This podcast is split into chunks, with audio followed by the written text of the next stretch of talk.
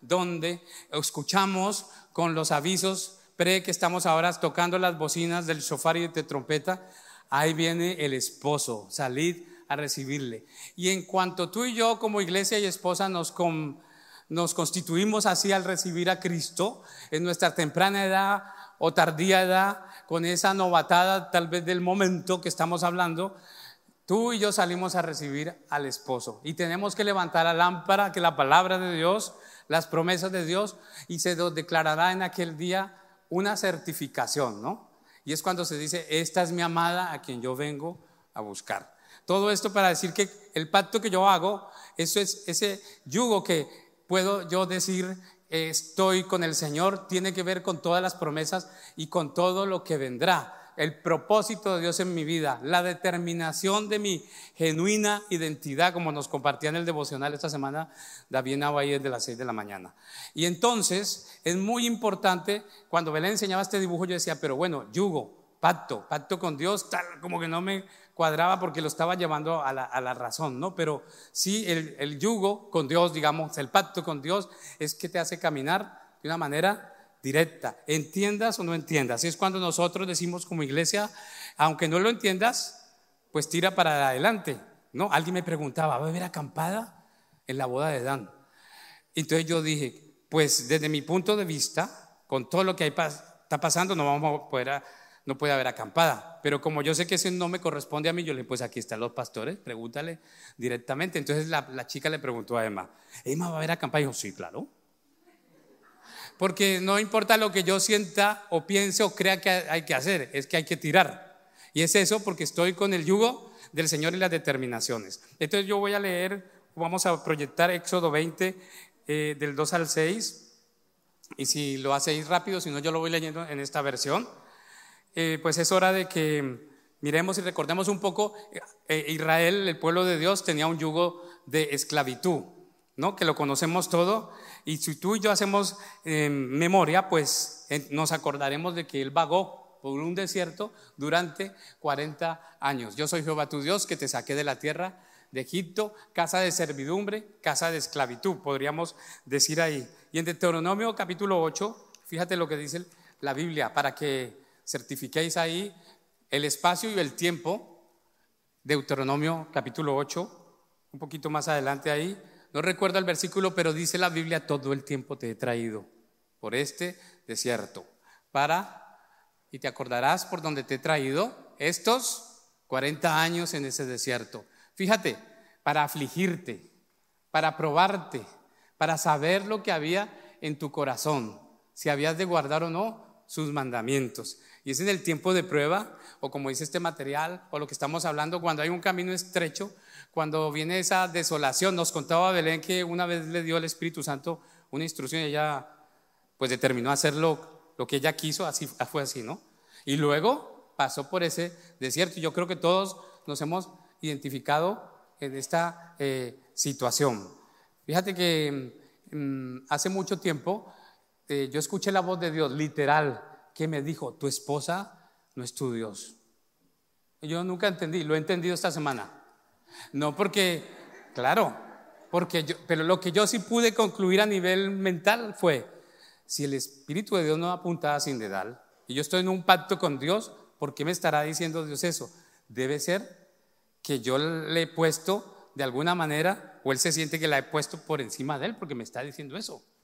Entonces yo puse me dio ese, ese temor como de, santo, digámoslo así, me puse a, a revisarme pero no lograba como encontrar, ¿no? Esta mañana que Belén hablaba un poco de esto, tal vez, o no, tal vez, seguramente muchas cosas las, las, he dejado tal vez en manos de ella, pensando eso, que, que, es tu salvador o tu salvadora. Y es algo que yo enseño hace mucho tiempo, desde el inicio de la vida cristiana a los 21, 22 años. Entonces, eh, entiendo que dónde tengo que empezar a trabajar o darle continuidad.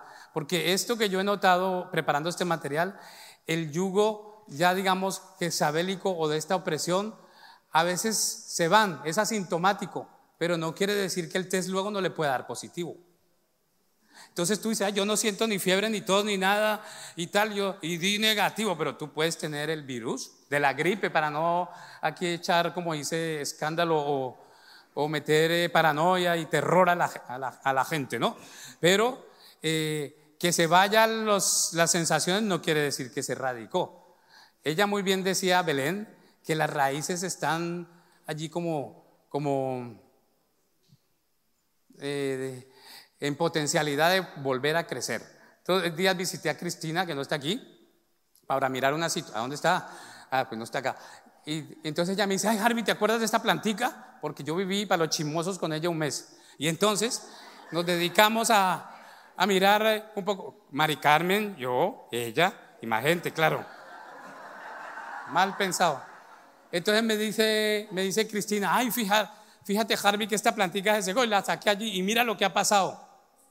Una que le regaló Belén, ahora que me estoy acordando, ha vuelto Entonces yo le dije, yo creo que tenemos que quitarle lo que está marrón, las raíces que están alrededor, esa, esa hojarasca seca. Y entonces le dije, ¿no? Lo que yo he aprendido.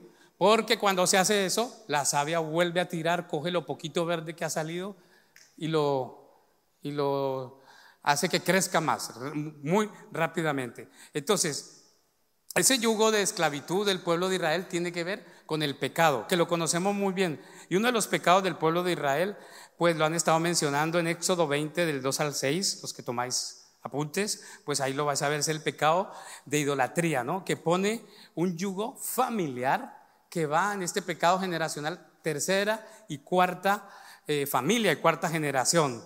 Está ligado a todos esos dioses falsos y en el caso del pueblo de Israel, ¿De dónde sacó el oro el pueblo de Israel para elegir ese becerro al mando de estos gente que, tuvo el brote de rebeldía? Pues de lo que cogieron del Egipto. Egipto significa esclavitud, doble conflicto, problema. Entonces eh, ellos tenían el oro, lo cogieron de ahí, ¿no? Y lo miraron como tú dices, bueno, yo voy para España y yo no sé si me van a poner pega y tal, me llevo mi pasaporte, el otro que mandé a hacer, y pum, se lo meten en el, el bolsillo, una alternativa. Entonces ellos, eh, fíjate, no tuvieron tiempo de sacar muchas cosas, pero el bendito oro sí se lo, se lo cogieran, ¿no? El pan se fue sin levadura porque no dio tiempo a echarle la levadura, se lo llevaron tal cual. Pero la escritura dice que cuando un pecado, ¿no? En lo que estamos leyendo, pasa de una generación anterior, también se va castigando nuestra generación. Y esto es tenaz, porque ese pecado en la nueva generación, hoy presente, 2020, se convierte en un estilo de vida y luego se va a patentar como una iniquidad. Entonces, a veces nosotros estamos viviendo una situación fuerte, un yugo fuerte que nos atormenta y que tú tienes o intuyes que no es contigo, ¿no? Yo voy a, siempre lo he contado aquí, pero hace muchos años estaba yo, esto está siendo emitido, ¿no? Entonces yo pido, sí, es que la otra vez, en febrero fui a Colombia, visité a mi madre y de repente mi hermana mayor me dice, ve, porque somos de Cali, tienen este acento, tenemos, no estamos allá, yo lo saco cuando estoy allá, ve, vos por qué hablas, por qué decís que nosotros nos mantenemos peleando. Entonces fue que yo di una predicación, mi hermana mayor, de 73 años, donde conté cómo mis hermanas peleaban y ese yugo horroroso de rencor, resentimiento y división, 10 años les conté. David, 10 años sin hablarse la una a la otra, se sentaban y una indiferencia tremenda. Pero con mi otra hermana que me está viendo, tres años sin hablarse. Entonces, de, de aquel tiempo, yo no teníamos no habíamos como profundizado por el Espíritu en, estas situaciones, sino que yo alcanzaba como a olfatear, no porque fuese muy buen olfateador, sino por la búsqueda de Dios, que eso me tendría que haber afectado a mí de alguna manera, a nosotros, o de dónde venía yo. No alcancé a llegar hasta allá porque todavía no habíamos roto las, las maldiciones. Pero a nosotros, o a nivel personal, yo he tenido que luchar bastante con ese yugo de de aparte de la melancolía y los temperamentos que contaba Belén, pues un yugo de, rencor, resentimiento y de orgullo, porque por orgulloso orgullosa no, no se hablaban. Eso sí se ayudaban en todo, pero no había esa comunicación. Y fíjate que ese yugo pues se volvió para ellas un estilo de vida y se convirtió en una iniquidad, ¿Cómo se convirtió en iniquidad? Recordemos que la iniquidad es eh, como esta nube que va visitando espiritualmente y se define como la tendencia a cometer un acto de pecado. Aunque nunca lo cometas, hay una iniquidad. Y dice, pero el muchachito, si yo, ella, e, él, yo nunca le conté que su padre caminaba así, nunca le conté que yo tenía otras sucursales, jamás le dije que, que yo hubiese tenido esta debilidad y él hoy por hoy está haciendo exactamente lo mismo. Y yo siempre escucho pues ahí las voces de los pastores, o Emma que dice mucho, dice, eso es una iniquidad. No es que está excusando al chico o a la chica, sino que está yendo mucho más profundo. Entonces, esto más que materiales y más que mm, como cosas de memorias, es, no es tan complicado, es sencillo. El diablo ha venido a robar, matar y destruir. El diablo tiene su séquito y uno de ellos se llama pues este entronamiento o esta potestad Jezabel, que es como una especie de pulpo con una gran cabeza, muchos tentáculos y tiene muchos matices de los cuales van a ir soltando, dándote como látigo y te van a tocar a ti y a mí de una manera muy personalizada. Entonces las generaciones pueden llegar a ser muy vulnerables a todos estos efectos y en todas las áreas, tanto mental, con locuras, eh, situaciones de esquizofrenia, paranoia, a nivel emocional, con altibajos emocionales, con gente que dice que yo voy a ir al redil y luego a última hora se echaron para atrás y se bajaron del autobús, pero quiere decir que vamos a comer doble por la porción que faltó, pero les faltó eso, ¿no? Hay una frase que me encantó y leí en estos días que dice que hay que ser muy valiente para ser humilde. ¿Por qué? Porque no es fácil pedir perdón, no es fácil enfrentarse, no es fácil dar la cara. Estos pecados generacionales comienzan con una práctica en el pasado, en el ayer de un pecado. Y fíjate que eh, ese pecado puede ser la calumnia, el odio, el robo, ¿no? Hasta que se va convirtiendo en lo que yo digo, un estilo de vida. Esos pecados no los tienes que conocer tú, ni yo. Pero tú puedes eh, encontrar, y es muy bueno, pone aquí el ejercicio que hemos mandado tantas veces, hacer como una especie de diagrama de flujo, ¿cómo se dice esto? Organigrama, donde pongo a padre, madre, tío, hermano, y tú y yo podemos mirar, pues mi tío este, mi hermano aquello, el otro está en la cárcel por pederasta, tengo un tío que hizo esto, sean los pecados que sean. Y estando yo en medio de un ayuno, eh, yo estaba muy afligido, ¿no? Entonces mi esposa, ella se enteró porque me oía tal vez eh, en medio de esa aflicción llorar y me decía, ¿qué te pasa? Pero yo sentía unas cosas horrorosas que tenían que ver con mucha inmundicia, cosas que yo nunca viví, se me venían películas, sueños, cosas que nunca vi. Y yo dije, esto no es mío, porque yo sé dónde me he metido y dónde no me he metido. Esto tiene que venir del pasado. Y yo oré y ayuné y me quedé así. Y cogí el teléfono y le hablé con mi madre y le dije, cuénteme un poco de los, estoy hablando de hace como 20 años atrás, ¿no? Y efectivamente habían unos pecados de, de los cuales ella era conocedora y me los mencionó uno, dos y tres. Y eso era lo que yo sentía, o sea, lo que el Espíritu de Dios empezó a hablarme a mí fue de la iniquidad de mis generaciones, que tenía mucho que ver con la idolatría. Quique una vez nos dio una explicación espectacular de esto, ¿no? Porque cuando uno trabaja la idolatría y ha incursionado como en el espiritismo y dicen, ay, qué bonito, me visitó mi abuelita, habló mi tío, eh, he pagado en esta sesión de espiritismo y nos dio instrucciones. Es, nadie sabía lo que había en ese cofrecillo, pero fíjate que el medium o la medium habló y dijo justo lo que había. Pues ese es el espíritu, la iniquidad, que echa un vistazo sobre todas las generaciones porque se mueve sin limitaciones de espacio ni tiempo. Y tú naces con esa tendencia a la iniquidad y ya con esta potestad que estamos hablando, pues uno de sus tentáculos es llevarte al pasado, llevarte, como vamos a ver hoy, a criticar, a murmurar. Esto ya lo dije. Y entonces es bueno revisar tu árbol genealógico. Esa es la palabra que, que se me iba. Y en medio de ese árbol genealógico, pues ponerle, digamos, nombre para poder orar. Hoy vamos a hacer una oración al final, yo creo que sí. No voy a decir si Dios quiere porque Él lo quiere, pero vosotros tenéis ese modelo de oración. Lo más importante es hacerlo genuino, ¿no? Entonces, el, habla aquí de un pecado como el alcoholismo. Y este sí hoy me habló el Señor a mí, porque yo, eh, si hay alguien que no ha probado nunca el alcohol, soy yo. Pero yo me enfermé muy tremendamente a los 15 años con una hepatitis que se volvió crónica durante un año. Y durante muchas situaciones, pues se han metido conmigo porque soy hipocondriaco. Y entonces yo decía, pues, que ellos piensen lo que quieren pensar. Yo estoy mirando un poco la parte eh, científica, pero si tú me preguntas dónde está tal órgano, yo sé que el hígado está en la parte derecha, subido acá, metido acá y que un lóbulo como que medio asoma aquí. Pero yo he sentido unos dolores en esa parte terribles cuando lo de la hepatitis. Entonces, mientras yo leía el material, el Espíritu de Dios me estaba hablando eh, específicamente. Quiere decir que tú puedes patentar el pecado de la segunda generación hacia atrás, de tu abuelo o tu bisabuelo, volviéndote y convirtiéndote en un alcohólico y volviéndose un estilo de vida y ser portador de esa iniquidad para tus futuros engendritos, llámese engendritos hijos o hijas o nietos, donde la iniquidad vea la parte óptima para eh, acampar o, digamos, fecundar esa, esa tierra y, producir esas semillas de iniquidad, las famosas huevos de aspis que nos hablaba David en un campamento pasado.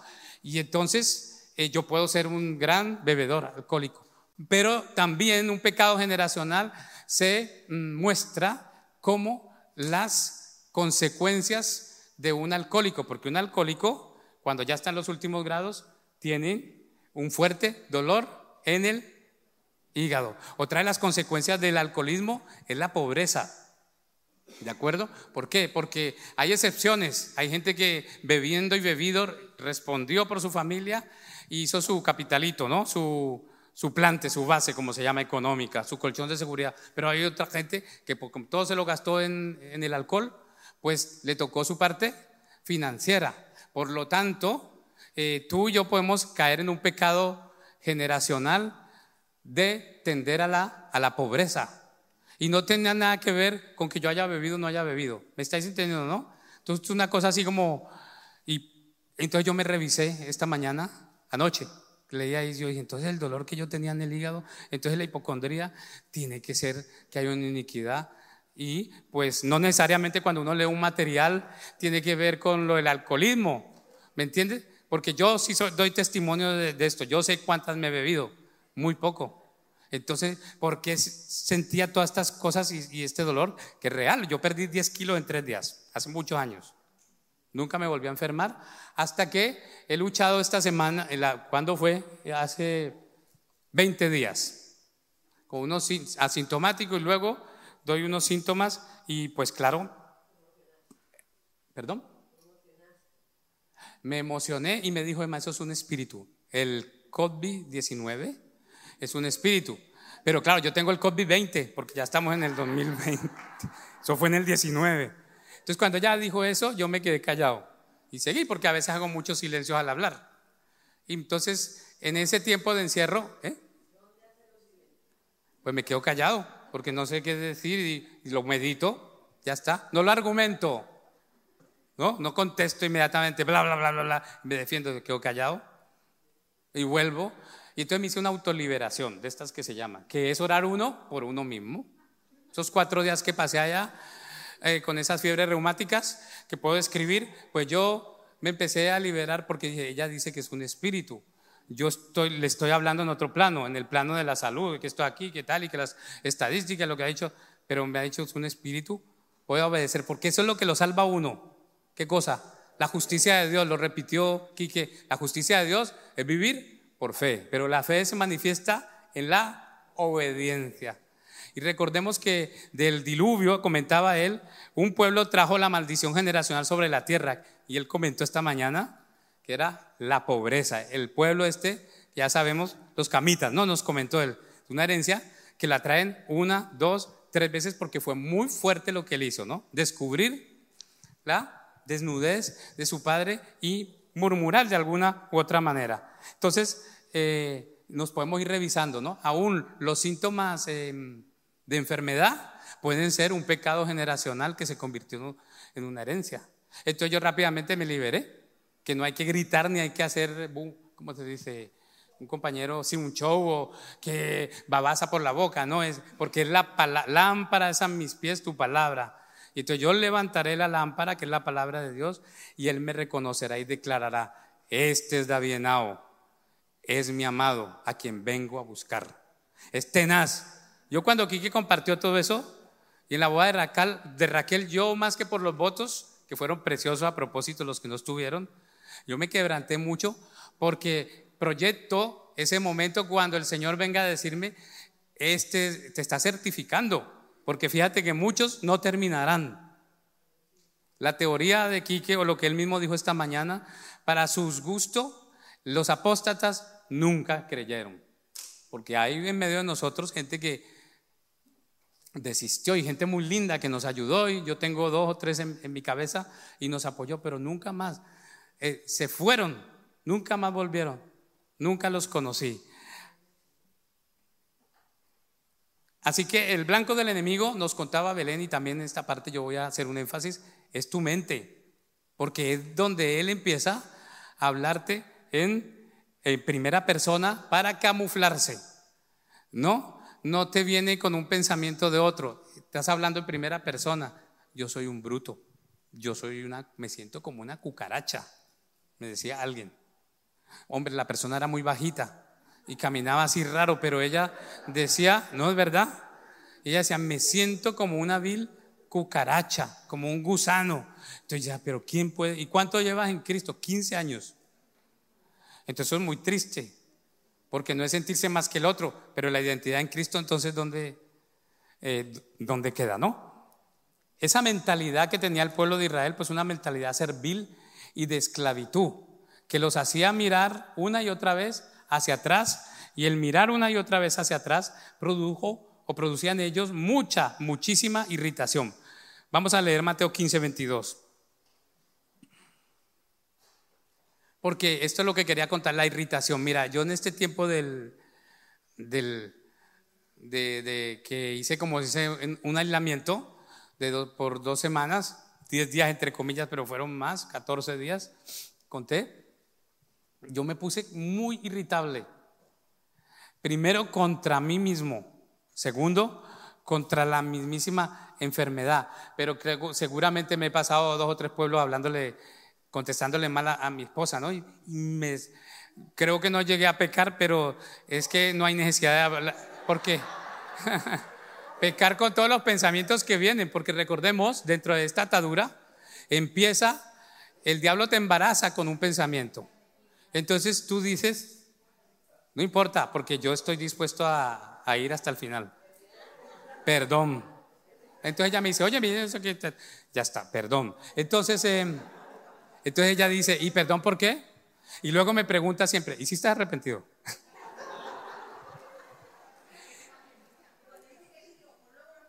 Eso. Pero entonces, no sé qué pasa aquí, pero fíjate que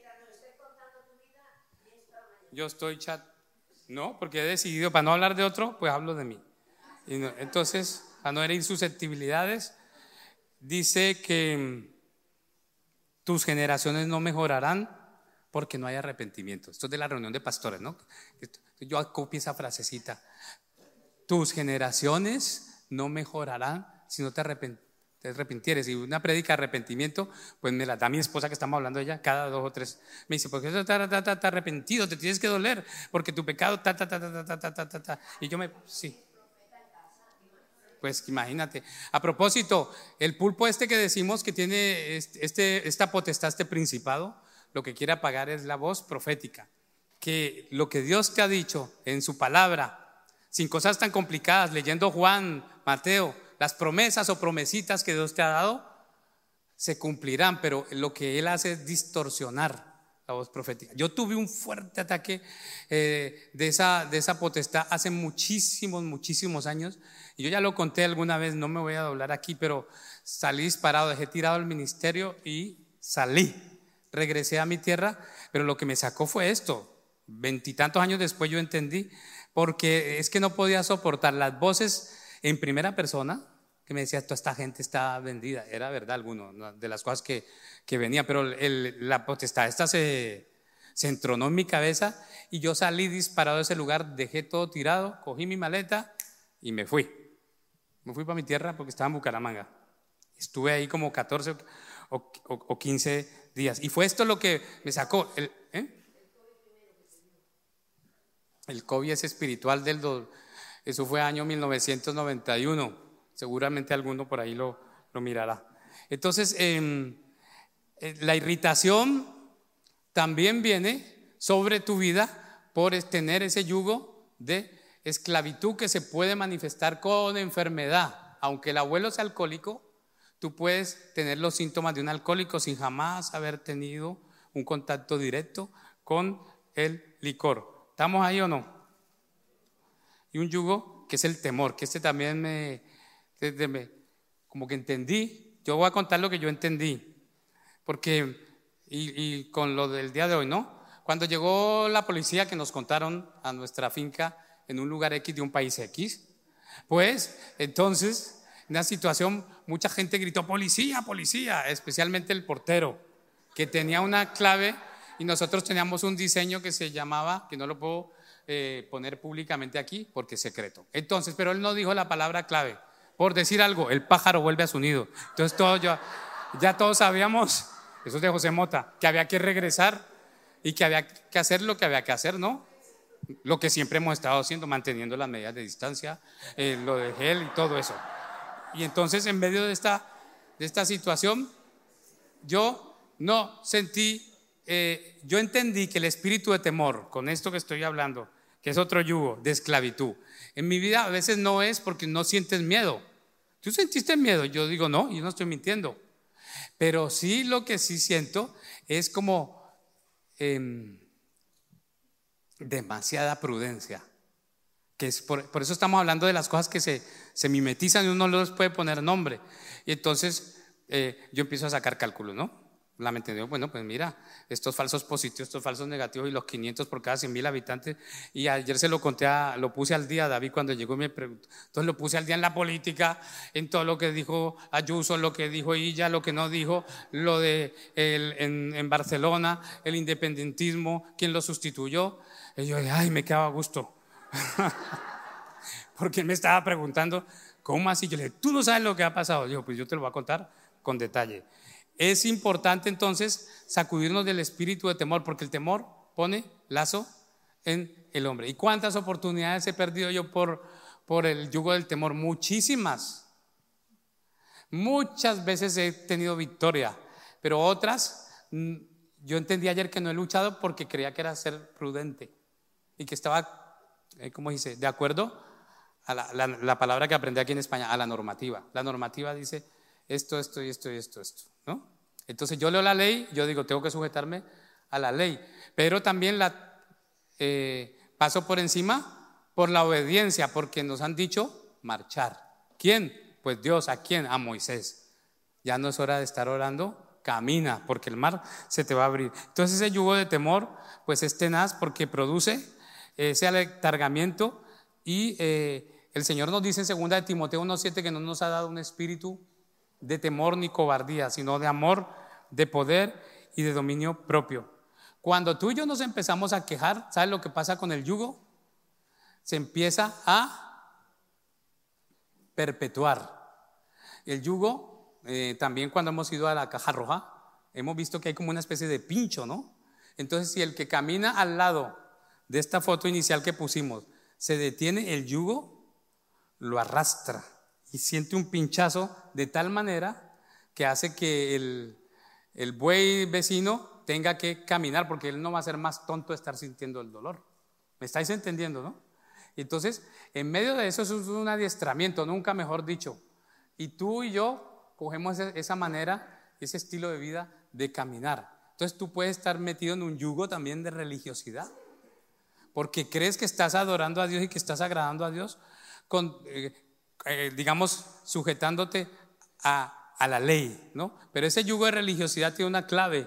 No lo pone este material, yo lo estoy dando por, por lo que yo he percibido, que ponen cargas muy pesadas en los otros que yo mismo no he, no he sido capaz de llevar. Entonces cuando yo me asombro de todo y cómo pudieron beber vino en la mesa de yo no sé quién y cómo, por qué a Pepito Pérez le hicieron un descuento y a mí no, porque la Biblia dice que equiparados para todos. Y cómo puede ser y yo no puedo ver eh, pues mi propia situación, porque hay un velo y hay que decidir, digamos, ir a tope con él, ¿no? Y entonces eh, estábamos mirando eh, entre nosotros quién dar el tema o no, porque nos repartieron este tema a nivel, eh, digamos, pastoral, por los matrimonios. Entonces yo dije, pues mira, todos me están diciendo que yo tengo un yugo, porque no soy tonto. Entonces, aunque no hablo, aunque no diga nada, yo soy calladito, pero yo estoy ahí, ¿no? ¿Eh?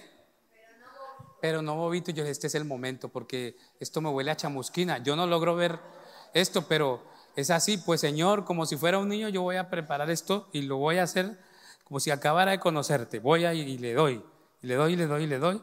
Y entonces eh, allí empecé a entender todo esto para trabajar, ¿no? Las quejas fortalecen el yugo. Vamos a leer, fíjate, el Éxodo 16 del 2 al 3.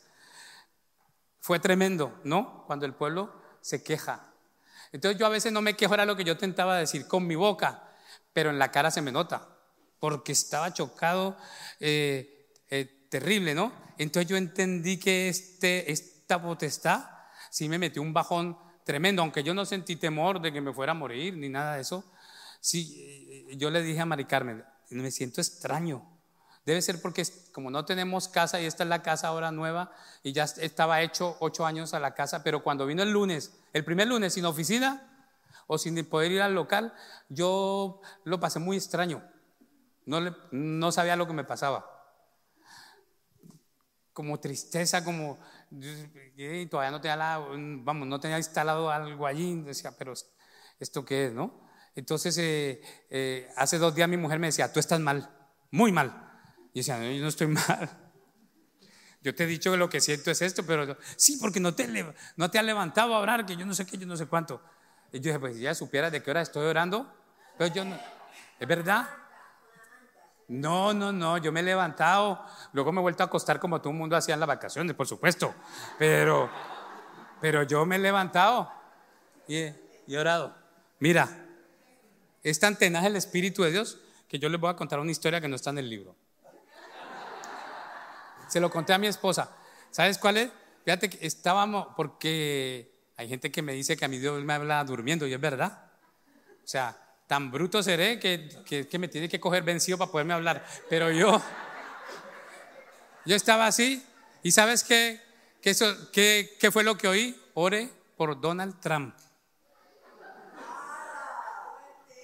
Entonces lo iba a comentar, se me fue por allí, se me fue para allá, porque me dice mi mujer, tú no estés hablando de nada que Dios te habló ni Dios te dijo, porque tal, tal, tal, porque tal, tal, tal.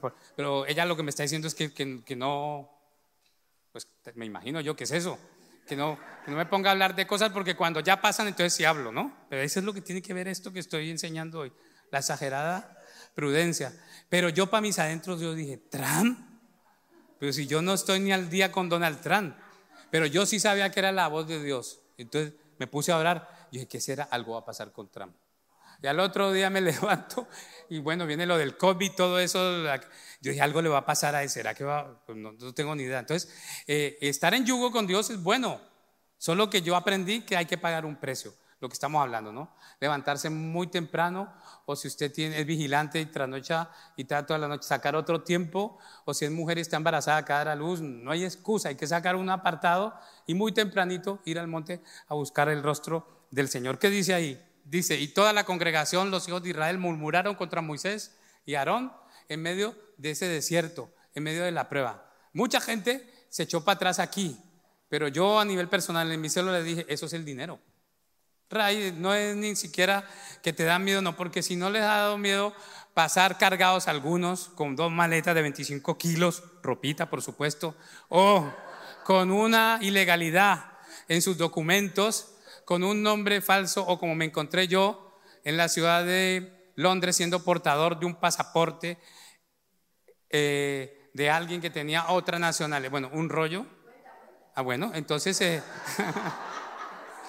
me dijeron, yo vi que el tipo en Londres estaba muy atento conmigo. Me dijo, hay un regalito para usted y para su mujer. Y yo acepté el regalo, era un maletincito vacío, nuevo, ¿eh? Lo compré ahí en esa zona de... ¿Eh? Ahí, que luego abajo hay una cantidad de prostíbulos y una cantidad de cosas que todos estos me llevaron a, que yo mirara ese lugar. Entonces, qué bien. Bueno, total, regreso. Regreso a la ciudad. Estábamos en París. Y cuando estoy haciendo la fila, yo escucho la voz del Espíritu. Saca el paquetico que te dieron y mételo ahí. en primera persona, porque el diablo, dijimos que la, la potestad habla en primera persona y te convence de todas tus tonterías, pero él se ha copiado de, del Señor. Por eso a veces uno dice, yo, ¿por qué? Y yo pasé de esa voz y seguí otra vez y otra vez. Y yo dije, tres veces tienes que ser tú, Dios, qué increíble, ¿no? Tienes que tú que me estás hablando. Yo cogí y saqué lo que, lo que iba en el maletín y me lo metí aquí en mi chaqueta, en la parte bolsillo interior. Y paso, adivinan que pasaron el este y vino la policía. Yo estaba, sí, en Londres, justo vino a mí.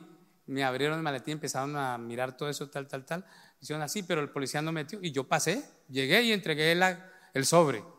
Cuando la esposa se presenta, me dice, ay, tal, y Pepito Pérez no le dijo lo que venía. Y yo, no, no me ha dicho.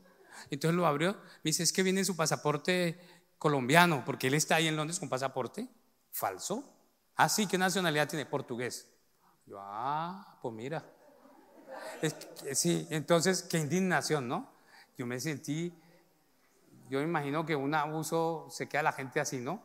Sucio, se han burlado de mí, que yo dije, con razón el hombre me dio todo un paseo por Londres y me dijo, pues la adulación, la, me, saltó tal, tal, tal. Y usted me puede, yo, pues, pues mira, yo te llevo el, el sobrecito. Pues ese fue el cuento. ¿Y por qué estaba diciendo esto? Se me fue la paloma, ¿eh?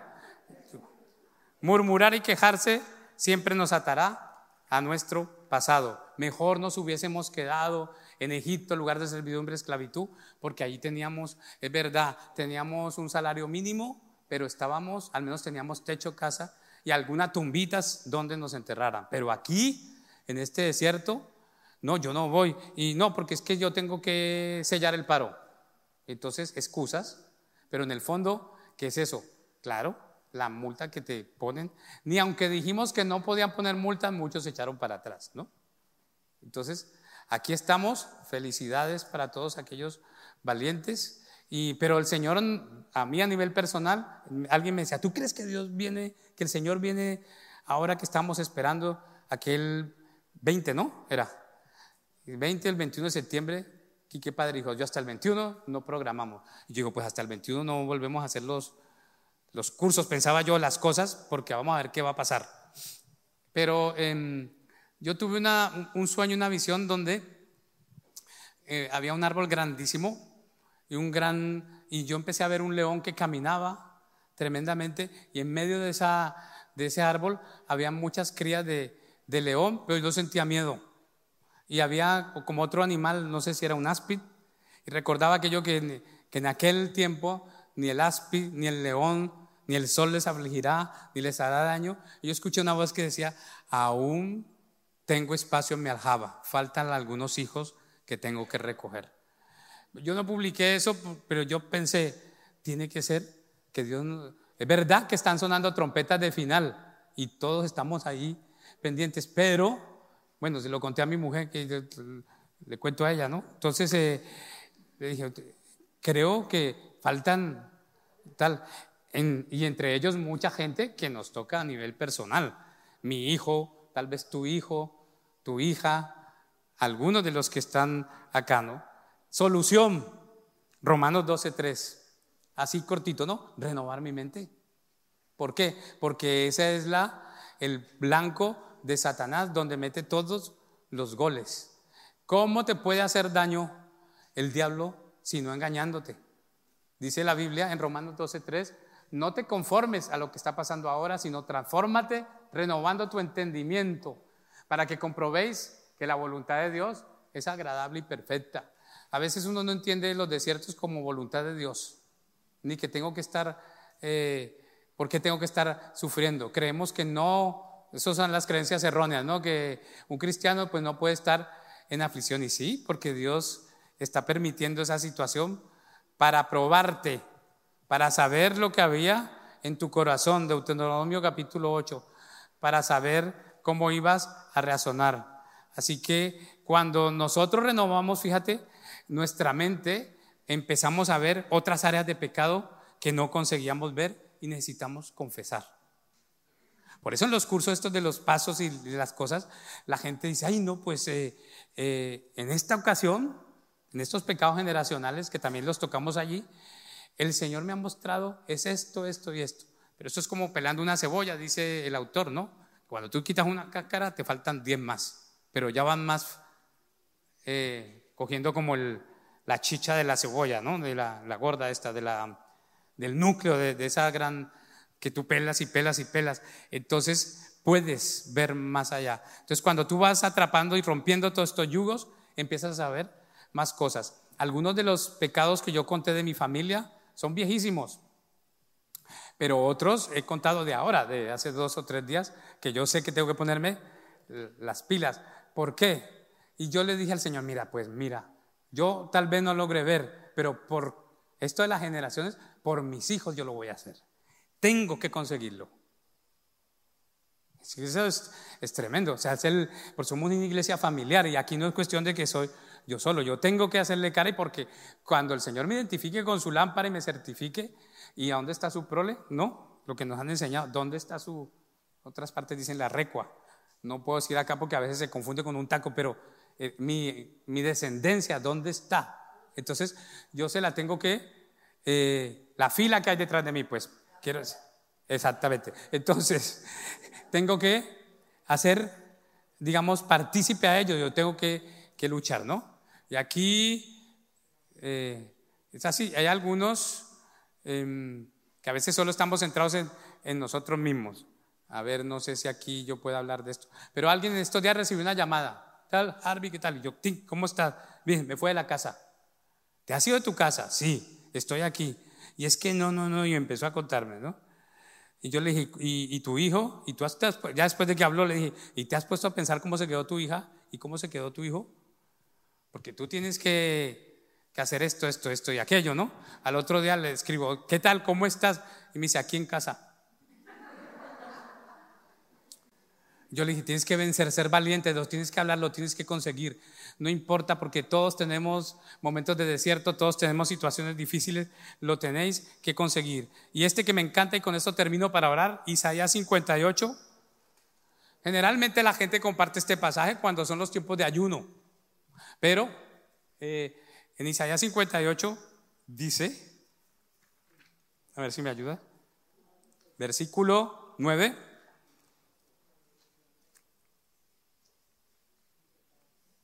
Entonces invocarán y te oirá Jehová. Escuchar bien, pueblo. Dice, clamarás y dirá el Señor, heme aquí. Si quitares de en medio de ti el, el yugo, el dedo que amenaza, que señala, y el hablar eh, vanidad.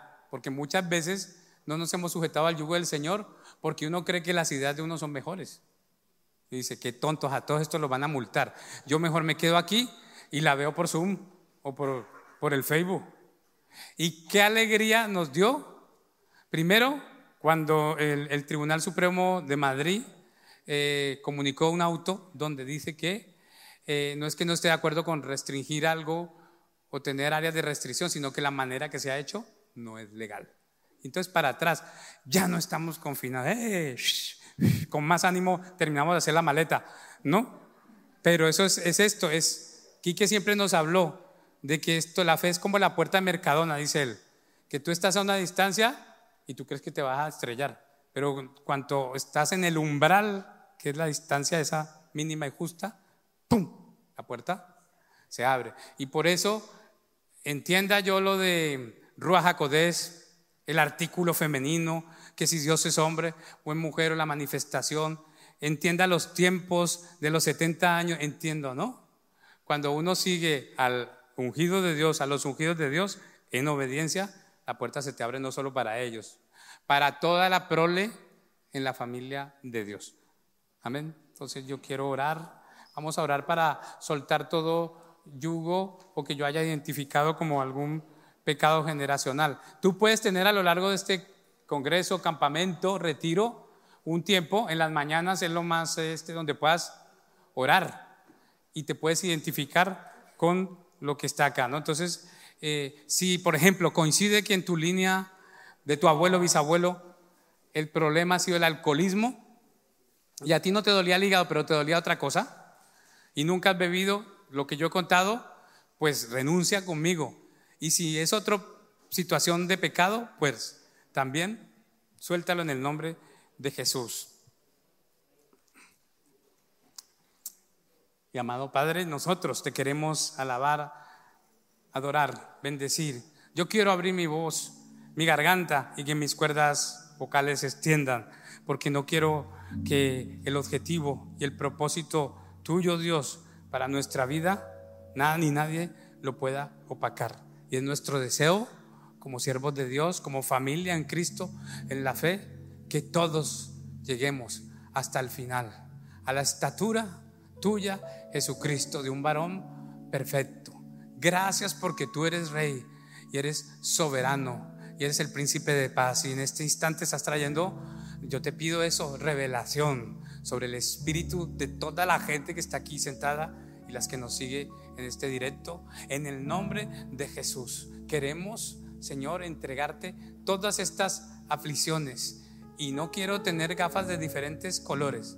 Solo yo quiero dile conmigo al Señor, que la lámpara tuya, Señor, que es tu palabra, consiga alumbrar mi rostro en aquel día, donde tú me mirarás, como dice Apocalipsis, y confesarás, esta es mi amada, ponle tu nombre, mi amado, a quien yo he venido a buscar. Con terminando ahí, Señor, ese pacto eterno que hiciste con nosotros. Hemos sido desposados el día que te recibimos. Fuimos apartados, santificados por tu Santo Espíritu, Señor, y ahora es tiempo de arrepentirnos de cualquier pecado generacional, Señor, de rabia, de ira, de inmundicia, Espíritu Santo, de adulterio, de fornicación, Padre de rebeldía, de regresar al ayer, al atrás. Yo quiero quitar ese yugo, como dice Isaías 58, que hay en medio de mí el dedo señalador hacia mis hermanos, criticar, hablar, Señor, manipular. Y quiero realmente ser un hombre, una mujer, portador de restauración. Si quitares ese yugo, entonces dice la Biblia que las sequías tuyas y mías serán rehidratadas. Y el Señor nos llamará a ti y a mí plantío de Jehová. Retoños míos, nuevas plantas que nacerán y dice que los tuyos volverán a edificar las ruinas y tendrás de nuevo la bendición sobre tu casa. Gracias Señor porque necesitamos ser restaurados en cada situación, en cada detalle. Yo te doy gracias, Señor Jesucristo, porque tú fuiste sacrificado desde la fundación del mundo y gracias porque convertiste, Padre, a mi corazón en un aliado tuyo. Dile conmigo, yo me arrepiento por ese pecado generacional que hoy fue revelado a mi corazón y a mi espíritu. O la lista que ha pasado rápidamente sobre tu mente. Y dile conmigo, y en el nombre de Jesús yo lo menciono.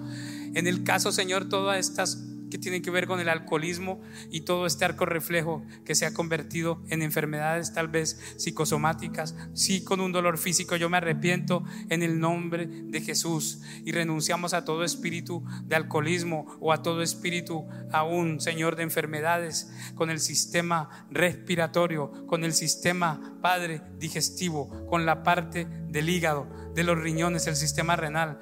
Y en el nombre de Jesús, dile conmigo, y en el mío propio, Padre, yo te pido perdón por los que cometieron en el atrás, en el ayer, esos pecados que involucró la familia y que voló como iniquidad hasta nuestros tiempos.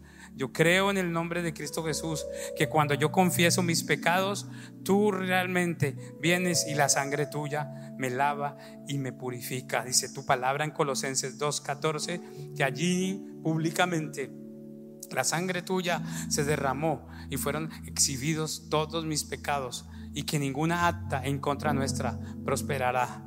Gracias porque cubriste y quitaste mi pecado. Y ahora dile conmigo, yo te agradezco porque al confesar mi pecado tú eres fiel y justo para perdonarme. Y yo creo y confieso que ese yugo generacional que te estoy orando se va y ha sido quitado de mí y de mis generaciones. Menciona la vida de tus hijos en el nombre de Jesús, en la vida de David, en el nombre de Jesús, en la vida de Daniel, en la autoridad del nombre de Jesús, en la vida de tus hijos, de los hijos. Que el Señor, iglesia, te bendiga y que Él ha caído hoy sobre este lugar en el nombre de Jesús con fuerza sobre todo yugo de mentira en el nombre de Jesús, que te hace expandir, que te hace ensanchar, que esos espíritus de ruina que me han dicho que debo cerrar el local, el negocio, en el nombre de Jesús es mentira. Y gracias porque en un pisplas, en un chasquir de tus propios dedos, Señor, porque eres grande y poderoso, tú puedes hacer todo, Señor, y a los que amamos tu nombre, nos ayudas tú al bien de tu casa. Gracias por Navalagameya, gracias por ese territorio, gracias por esos 10 años, gracias por tu palabra profética, Señor, gracias porque lo que has dicho se cumplirá y gracias porque hoy nos acudimos de toda pecado en el nombre de Cristo Jesús, de duda, de incredulidad, por el poder del Espíritu Santo. Te alabamos, bendecimos tu nombre y nos quedamos contigo. Amén, amén y amén.